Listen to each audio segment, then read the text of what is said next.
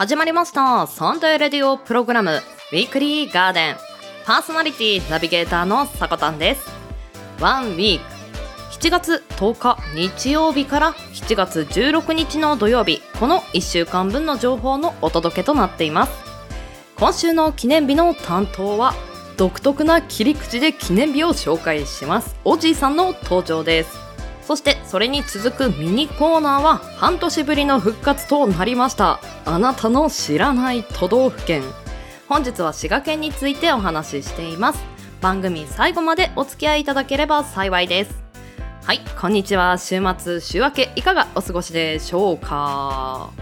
本日ウィークリーガーデンアップの7月10日は何といっても納豆の日なんですけれども納豆のお話ししようかなと思いつつこの暑さですからねちょっと食べ物の話胃袋が受け付けないんだよっていう方もいらっしゃるのかもしれませんので本日は夏にしておくといい毛穴ケアのお話についてオープニングトーク進めていこうかなと思います。夏に毛穴がよく目立ってるなという、まあ、印象を持っている方っていうのは多いのではないでしょうか、まあ、夏場ですとね汗をかいたり皮脂汚れというのが春夏秋冬の中でも、まあ、春先から夏にかけてが一番ね多くなってきてでその春先からの毛穴の汚れが溜まってきて夏場にねちょっと黒いポツポツが気になるっていう方もいるのではないでしょうか。比較的日本人はこの毛穴ケアについてそこまで意識が高くないそうです。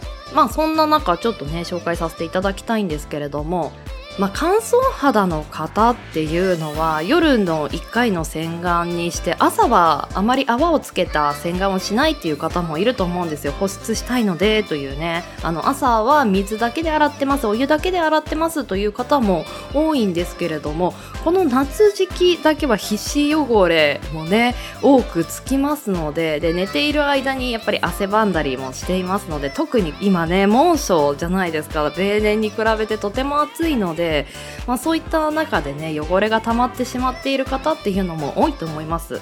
朝ちょっとね洗顔をして顔が突っ張るのが嫌で避けている方も汚れが出やすい部分だけは洗顔をするのをおすすめします。でこの洗顔なんですけれどもまあ、石鹸であったり洗顔フォームであったり泡洗顔であったりさまざまなね洗顔に使える洗剤、まあ、洗剤って言い方でいいんでしょうかね、まあ、そういったものが発売されているんですけれどもこの3つ結構特徴があるんですよね。まず1つ目の石鹸なんですけれどもこれは原材料がとてもシンプルで安心です。そして環境にも優しいです。アルカリ性が多くてすっきりとした洗い上がりになります。脂っこいなという脂質が多いなという感じる方はもしだったら夏場だけでも石鹸に切り替えるっていうのもいいかもしれません。男性なんかはね特にそういう肌質の方も多いかなという印象です。そして2つ目が洗顔フォーム。チューブに入っている形状が多いですよね。で洗浄力が強いタイプ弱いタイプと様々な種類のものが売られています。なので自分に合ったものを選ぶちょっとこだわりたいという方は洗顔フォームの中から選ぶのがいいかもしれませんね。そして3つ目なんですけれども泡洗顔。ポンプを押すだけで泡が出てくるタイプのやつですね。こちらは界名活性剤が配合されているものが多いのでやや刺激が強いそうです。確かに時短になるので忙しい人には向いてるのかもしれないんですけれども肌が弱い方にはおすすめできないものとなってます。自分の肌質がどういうタイプで今が夏でどんな状態か自分に合うものを選ぶのもいいかもしれませんね。ウィークリーガーデン美肌部作りましょうか？はい。では、毎週日曜日 AM10 時、今週の記念日を中心に、週替わりのショートコーナーやゲストやコンテンツ、イベントなどをレコメンドするコーナー。そんなあなたの耳へ届ける30分程度のラジオ番組です。音声配信アプリスプーン、スタンド FM、インターネット視聴サービスのポッドキャスト、YouTube、様々なプラットフォームで配信中。提供はウィークリーガーデン制作部及びサコメン有志にてお届けしております。それでは今週もウィークリーガーデンオープン。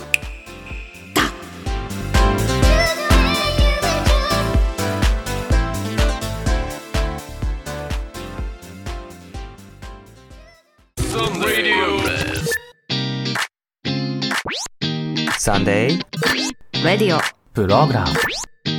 Weekly. Garden weekly garden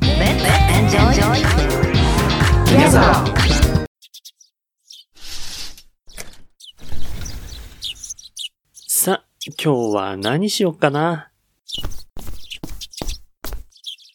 お、ガーデンアップされてる。なのは、エノスイクラゲの日でございます。どうですかね？飲まれたりします？ネイルをす。る人も増えることから7月していき10ましょう豆知識を用意させていたトだピックきましたがお父さんの日見ていきましょう毎日働いて火曜ってお父さんの日なんだ。うーん、電話してみようかな。ウィークリーガーデンは毎週日曜日午前10時各種音声サービスからオンエア旬な情報耳に届く四季とりどりをカルチャーシェア。公式ツイッターおさこの部屋もチェック。日曜日の朝のホリデーレターウィークリーガーデン。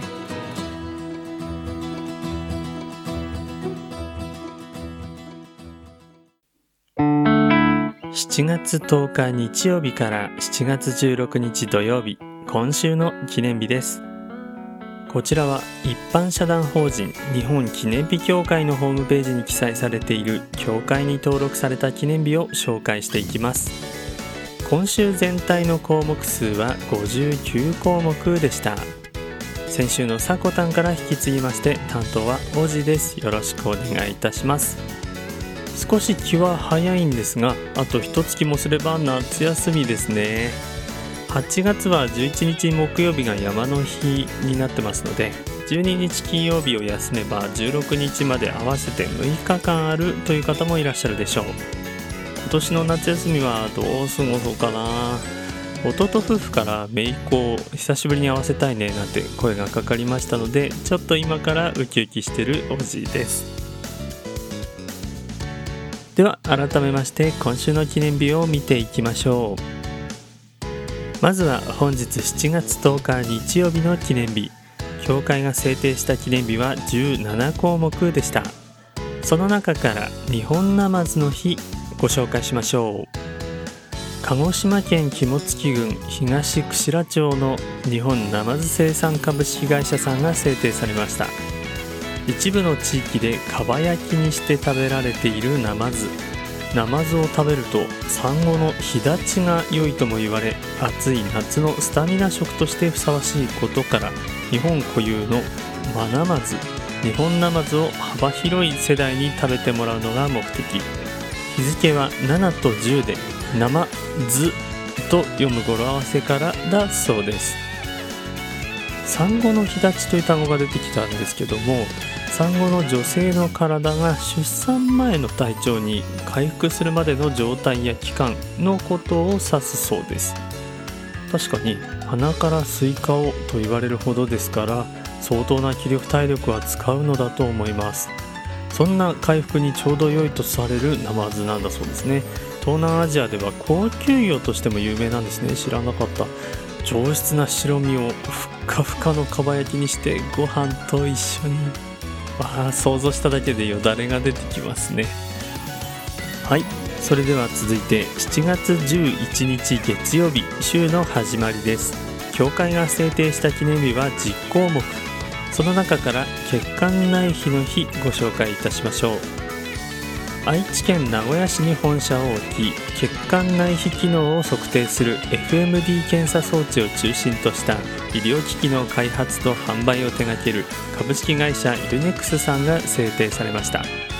血管は3層構造をしており動脈硬化は動脈の一番内側にある内皮細胞の機能低下から始まるので血管内皮の機能を保つことが血管の健康維持健康寿命の延伸につながります。記念日を通して多くの人に血管内皮機能に関心を持ってもらい健康な血管を維持してもらうのが目的。日付は7と11で「ないひ」と読む語呂合わせからだそうです。会社にお勤めの方は健康診断を1年に1回受けてくださいって言われると思うんですが私の会社もそうなんですけどもとうとう集団検診の案内が私に来なくなりました。満年齢が35歳の年になるといろいろ検査項目が増えるので病院に行ってくださいみたいな感じになってるんですよね、まあ、みんなドキドキしながら選ぶっていう風に先輩たちに言われたのが胃カメラなのかバリウムなのかお腹の中を見るってことなんですよね。そのどっちかでね。健康診断の申し込み締め切りまであと1週間あるんですがどっちを選ぼうかなって迷ってます。続いて7月12日火曜日です。教会が制定した記念日は7項目。その中から Do-Wap の日をご紹介しましょう。アメリカ生まれのコーラスのスタイル Do-Wap をこよなく愛する人々。黒黒 Do-Wap ダンさんが制定されました。Do-Wap の魅力とその名称を次の世代につなげていくのが目的。日付は第1回ジャパンドゥーワップカーニバルが開催された1981年7月12日からとなっています。このイベントにはシャネルズキングトーンズなどが出演されたそうです。シャネルズさんって皆さんご存知ですかね？今はラッツ&スターという名称でまだ解散はしていないですね。ボーカルの皆さんが顔を黒く塗ってタキシード姿にサングラスみたいなそういうのが印象的なんですが私の子供の頃は歯磨き粉の CM とかゴスペラーズとのコラボとかが印象的ですね。歯磨き粉の CM なんかはめっちゃ鈴木雅之さんあの鈴木雅之さんっていう方がラッツスターのあのリーダーでありボーカルなんですけどもその人の歌い方とか真似して同級生とラッツスターごっこしてた思い出がちょっと蘇ってきました。はい。続いて7月13日水曜日週の折り返しです。教会が制定した記念日は6項目。その他の記念日は1項目盆迎え日の日になっています。暦では8月に書いてあることも多い盆。ですけども都心の一部では旧暦の7月をそのまま新暦にスライドさせた時代の名残で7月にそのままお盆をやるところもまだ少し残っているとのことです。13日水曜日6項目の中からはもつ焼きの日をご紹介したいと思います。長崎県佐世保市に本社を置き食肉や牛豚などのもつホルモンを扱う株式会社丸京食産さんが制定されました。もつ焼きの美味しさ動物からもたらされる資源の有効活用などを広めるのが目的。日付は7と13で内臓の語呂合わせからだそうです。また11月7日はもつ鍋の日となっているそうです。昔東京に住んでた時によく通っていた居酒屋で出してたホルモンの湯がいたものの刺身が好きでその中でも特にあの千枚というのが好きだったんですね。まあこれはあの牛の3番目の胃のことなんですがちょっとね気持ち悪い見た目なんですよ。黒くてヒダヒダした感じっていうんでしょうかね。ポン酢にさっと通してビールと一緒に食べるのが美味しかったのをとても思い出しました。ホルモンは苦手な方も多いですよね。苦味が強かったり噛み切れないとか理由はねそれぞれ違うようですけども、まあ、いろんな栄養があって夏バテ予防にもいいようなんです。是非自分に合うものをマルキョウ食品さんのホームページなどで探してみるといいかなと思います。さあ続いていきましょう。7月14日木曜日協会が制定した記念日は7項目でした。その中から平田村あじさい記念日をご紹介しましょう。福島県石川郡平田村の平田村役場さんが制定されました。平田村の公園施設ジュピアランド平田には村民有志によるアジサイの植栽がきっかけで約2万7000株のアジサイが植えられているそうです。2018年7月14日には園内で植栽されたアジサイ372品種が開花し展示されたアジサイの最多品種数としてギネス世界記録に公式認定されました。これを記念するとともに平田村の美しいアジサイを多くの人に知ってもらうのが目的。日付はギネス世界記録になった日であり園内のアジサイの開花の最盛期を迎える頃から7月14日としたものだそうです。アジサイというとイメージでは6月の梅雨時期のアイコンとして使われることも多いですよね。実際に今年もこの音源が放送されてる7月10日頃が見頃をちょうど迎えるあたりなのかなと思います。急に暑くなってね温度も上がってますけどね。雨上がりのアジサイが一番綺麗な気もしますけどもそういう時は湿度もぐんと上がりますのでぜひアジサイ祭りなどに行かれる方は熱中症対策など注意しながらご覧になってくださいね。さあ続いて花の金曜日7月15日金曜日参りましょう。教会が制定した記念日は4項目。その他の記念日は2項目で中元と盆でした。その中から内向戦の日をご紹介しましょう。島国日本の国内物流で重要な役割を果たしている内向戦その業務を担う人々で結成された全日本内向船員の会さんが制定されました。内向船の存在を広く社会にアピールするとともに海上勤務の船員からも陸上社会とのつながりを大切にして海上物流の社会的な意義を再確認するのが目的。日付は内航船を応援したいという人々からインターネット内で提案された。7と1と5を内航船の「内向」と読む語呂合わせからだそうです。内向船というジャンルがあるのを初めて知りましたね。国内移動のみを専門とする貨物船のジャンルということなんだそうですけどもいろいろ調べてみると大量輸送それから工事の縁の下の力持ちとこう言ってもいいんじゃないかなと思います。陸上交通が麻痺するような災害時などは海上を迂回した被災地復興支援にも活用されるということです。一度乗るとなかなか自宅に戻れないっていうのが船乗りさんのイメージなんですけどもおそらくそういう船乗りさんたちの結束はものすごく強いんじゃないかなと思うんですがこの内向船の日に合わせて毎年限定100本で公式記念日手ぬぐいというのを発売したんだそうです。今年はすでにソールドアウトでした。デザインが結構ねおしゃれでいいんですよ。ぜひホームページなどで見てみていただきたいんですけども、まあ、このソールドアウトすぐしてしまうっていうのも内向戦に従事する方々の結束の表れなんじゃないかなと。あの愛着がねとてもあるんだろうなというふうに思いました。はいそれでは続いて参りましょう。7月16日土曜日です。教会が制定した記念日は8項目。その他の記念日は1項目盆送り火です。8項目の中から長瀞観光の日をご紹介しましょう。埼玉県秩父郡長瀞町の観光事業の発展と振興を図る一般社団法人長瀞町観光協会さんが制定されました。四季折々にさまざまに魅力的な観光を楽しめる長瀞町の素晴らしさをより多くの人に知ってもらい訪れてもらうことが目的。日付は7と16を10と6に分解して長とろの語呂合わせからということです。ここね私行きたいんですよ。長瀞といえばあの急流下りが私一番印象に残ってまして大学の時のサークルの先輩がここに9人10人ぐらいで行ったんですかね。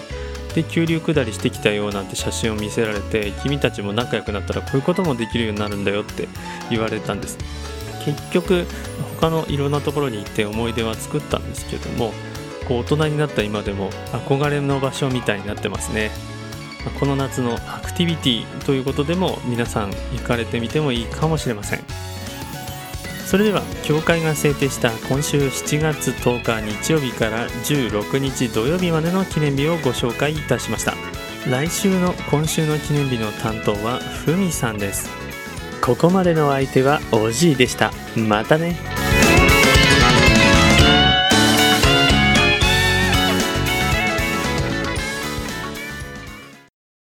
小さな発見をあなたに。届け記念日。ウィークリーガーデン。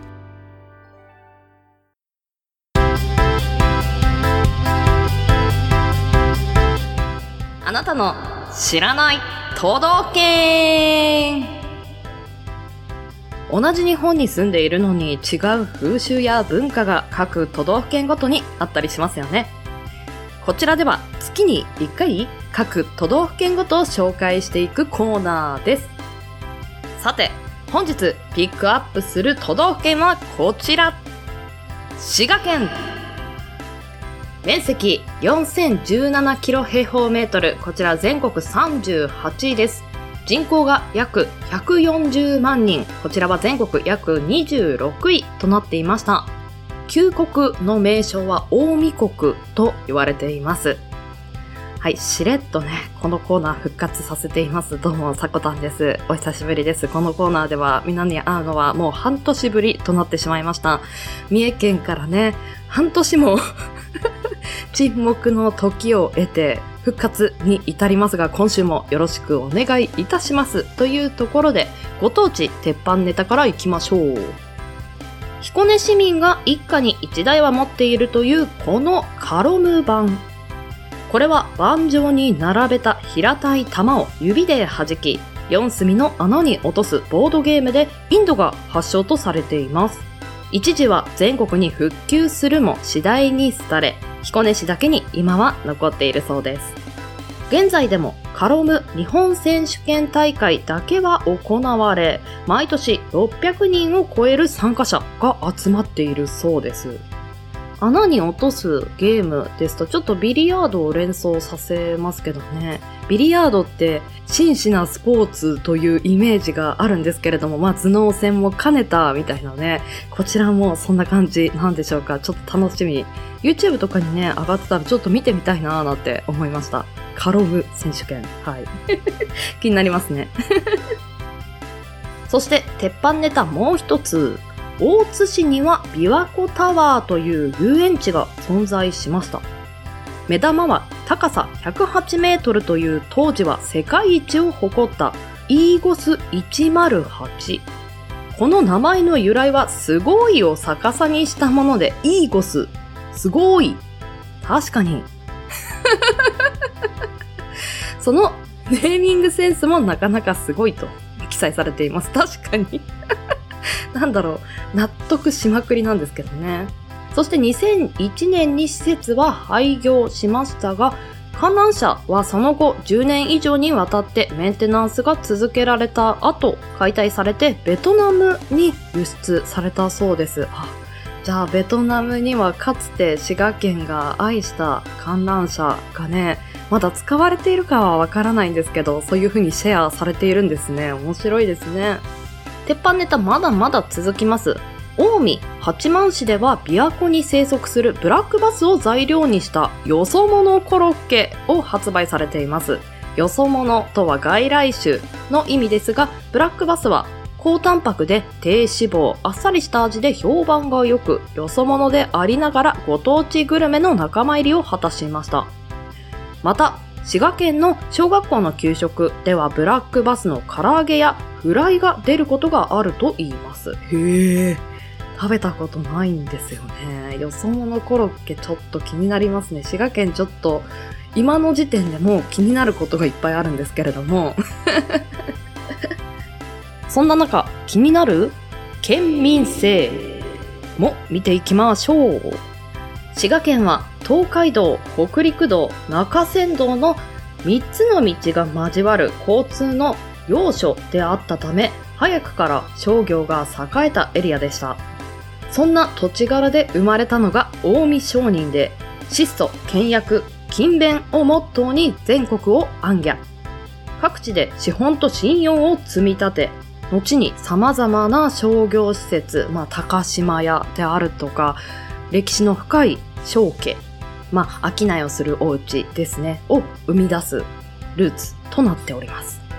この近江商人の伝統を受け継ぐ県民もやはり堅実で正直、そして粘り強い性質が多い人間とされています。そして、県民性ではボランティアが好きで好奇心が旺盛の方も多いそうです。滋賀県はボランティア活動の年間行動者率が全国で上位を誇っているそうです。はあ、人のためになるっていうのもそうですし、好奇心が旺盛だと、あ、参加してみようとなりやすいのかもしれませんね。では最後に気になる特徴的な方言、見ていきましょう。キャンタ。キャンタ。来た。来られたという意味だそうです。あの、イントネーションは間違っているかもしれません。キャンタ。キャンタ？なのかもしれないし、キャンタみたいな。どうなんでしょうね。滋賀県の方、ぜひね、ご教授いただければ幸いです。あと、えーはん。えーはん。いいってという意味だそうです。では最後に、モンテクル。モンテクル。何かのね、スイーツでしょうか。モンテクル。違います。帰ってくるという意味だそうです。半年ぶりのあなたの知らない都道府県でしたが、いかがでしたでしょうか滋賀県なんですけれども、あまりね、琵琶湖には触れないでここまで来てしまったなという印象なんですが、他の文化とかをね、知れたいい機会だったなと個人的には思いました。少しね、旅行もしやすい世の中になってきたので、この夏、滋賀県などはいかがでしょうか。では、エンディングへ参ります。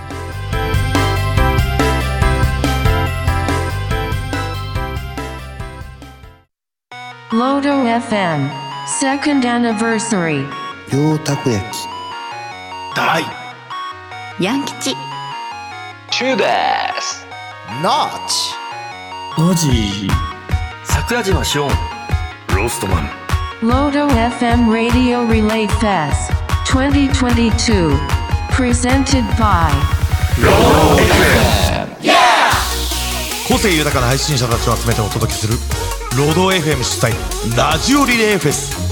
期間は開局2周年を迎える7月13日を含めた7月11日月曜日から7月17日日曜日までの1週間真夏の暑い日を熱いラジオ配信で一緒に楽しみませんか？詳細は Twitter にて随時発信していきます。Twitter アカウント「アットマーク #LODOFM」アットマークロード FM をチェック。Don't miss it.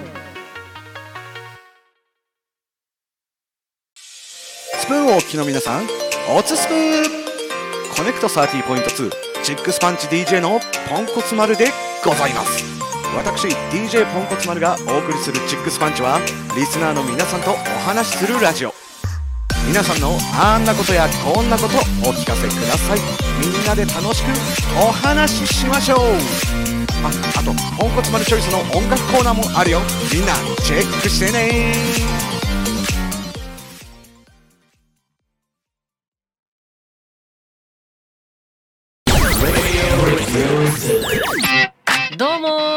DJ のちびです。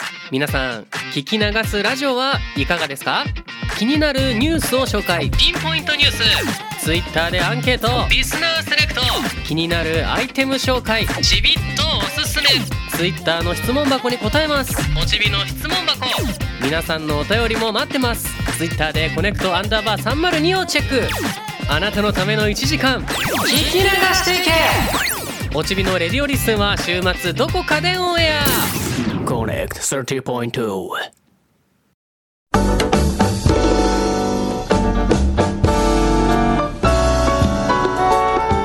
毎日頑張るあなたのお疲れ様のひとときに一緒に乾杯しませんか？ナイトキャップレディオ不定期で更新中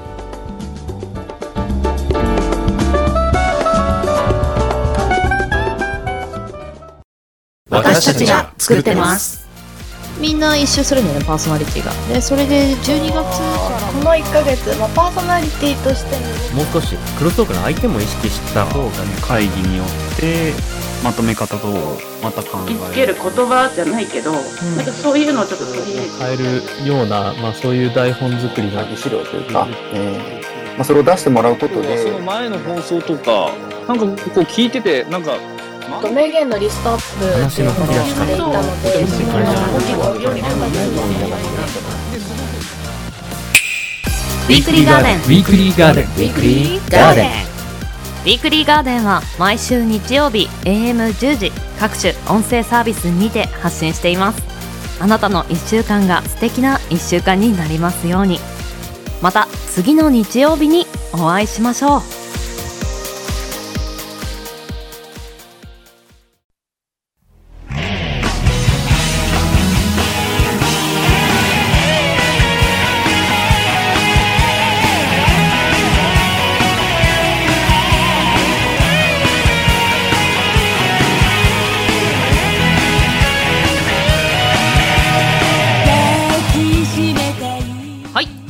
もクロージングのお時間です。ウィークリーガーデンシャープ 52CM の提供は音声配信アプリスプーンのイベントロド FM さんのラジオリレー。明日の7月11日から17日まで開催されています。そしてそちらに出演するラジオ番組の CM も3本流させていただきました。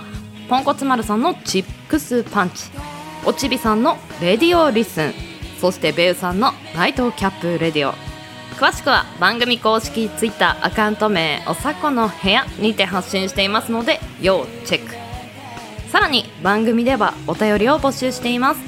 ツイッターアットマーク 4KTORIDORI 4KTORIDORI 四季とりどりの固定ツイートに投稿フォームが設置されていますのでそちらの方からお待ちしております。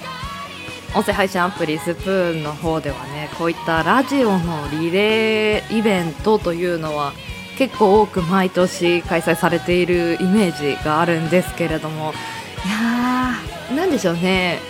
やっぱりバトンのように番組をつないでいくことでその参加した方々の手のつなぎ方も強化されますし、まあ、外側から見てるリスナーさんもそういった熱い気持ちっていうのをシェアできるのでねとてもいいイベントだなと思います。今回ね私ちょっと日程が合わなくて出演しなかったんですけれども陰ながら聞きに行きたいなと。応援してますのでね出演される方々は頑張ってください。では先週ウィークリーガーデンシャープ51にいただいたメッセージ紹介させていただきます。まさじまさじさんよりコメントありがとうございます。本当に最近の猛暑は命の危機を感じてます。確かに。先日も水分補給が遅れたら頭痛が始まってしまって危うく午後は仕事ができなくなるところでした。昔1986年ぐらいまではなかなか日焼けってできなかったんですけどね。だから日サロっていう文化すごく広まったんですかね。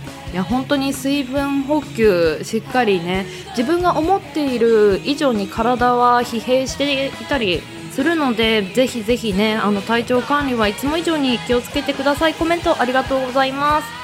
そしてねあのスプーンの公式 B さんからも B 君ってよく言われてるかな。B 君からもねメッセージいただいてるんですよね。今回ね音声配信アプリスプーンの方ではおすすめ番組ということでピックアップしていただいたんですよね。ありがとうございます。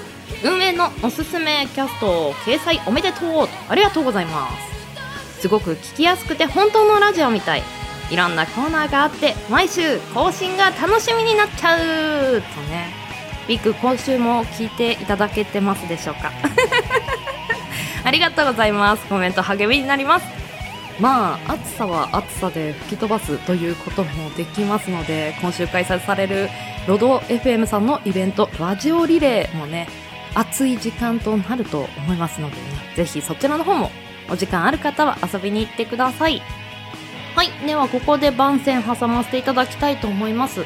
今週7月14日木曜日夜8時より石川県は FM 河北さんにてラジオフレッシャーズアナザーアイ私さこたんの番組なんですけれどもこの番組内で音声配信アプリスプーンで発信されているモナミミーさんの第一三章の合唱曲を配信させていただきます。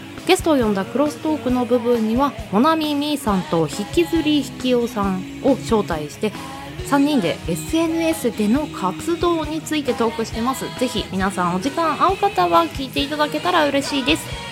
では人生に花と緑を楽しむひとときを。ここまでのお相手はさこたんです。この番組の提供はガーデン制作部およびサコメン有志の提供でお届けさせていただきました。皆さん良きウィークリーを。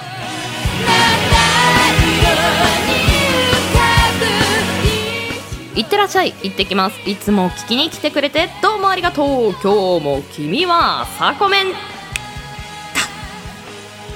まだまだ猛暑続きますので体調管理十分気をつけてください。それではまた来週。いってらっしゃい。